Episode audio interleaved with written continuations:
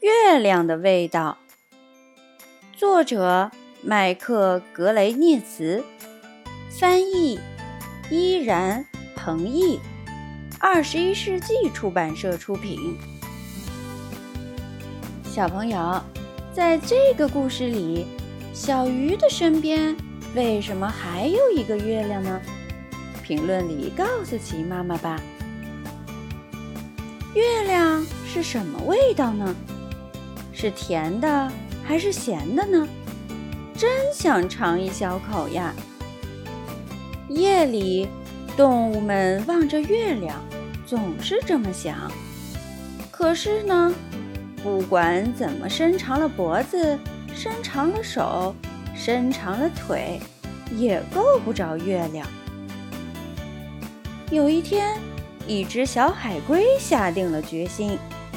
它要一步一步爬到最高的山上，去摸一摸月亮。爬到山顶，月亮近多了，可是小海龟还是够不着。海龟叫来了大象：“大象，你到我背上来，说不定我能够得到呢。”月亮想。这是在和我玩游戏吧？大象的鼻子往上一伸，月亮轻轻地往上一跳，大象还是够不着。它叫来了长颈鹿：“长颈鹿，你跳到我的背上，说不定我们一下就够到了。”月亮一看到长颈鹿，又轻轻地往上一跳。长颈鹿使劲儿伸长了脖子，可还是够不着。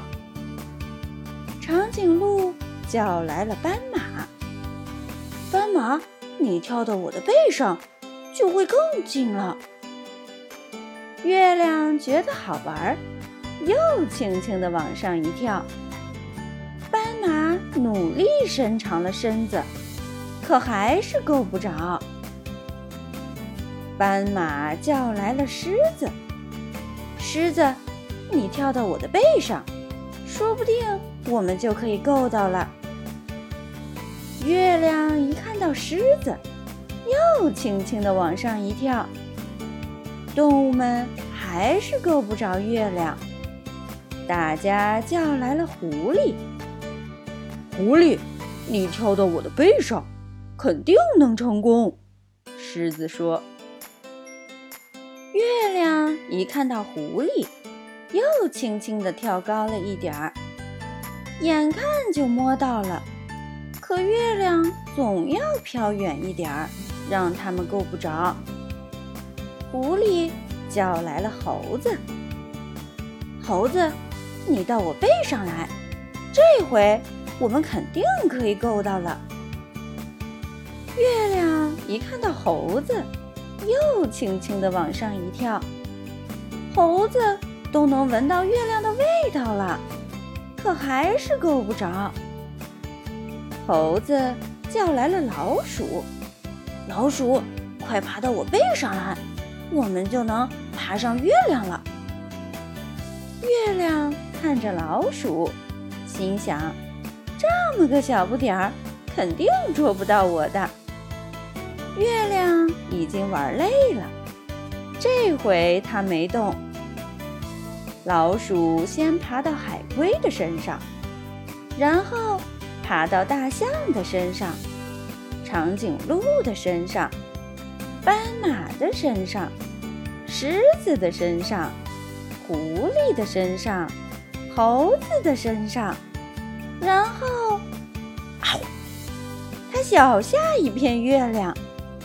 月亮的味道真好，吱。然后，老鼠又给猴子、狐狸、狮子、斑马、长颈鹿、大象和海龟都分了一口月亮。大家都觉得这是他们吃过的最好吃的东西。这天夜里。大家挤在一起睡着了。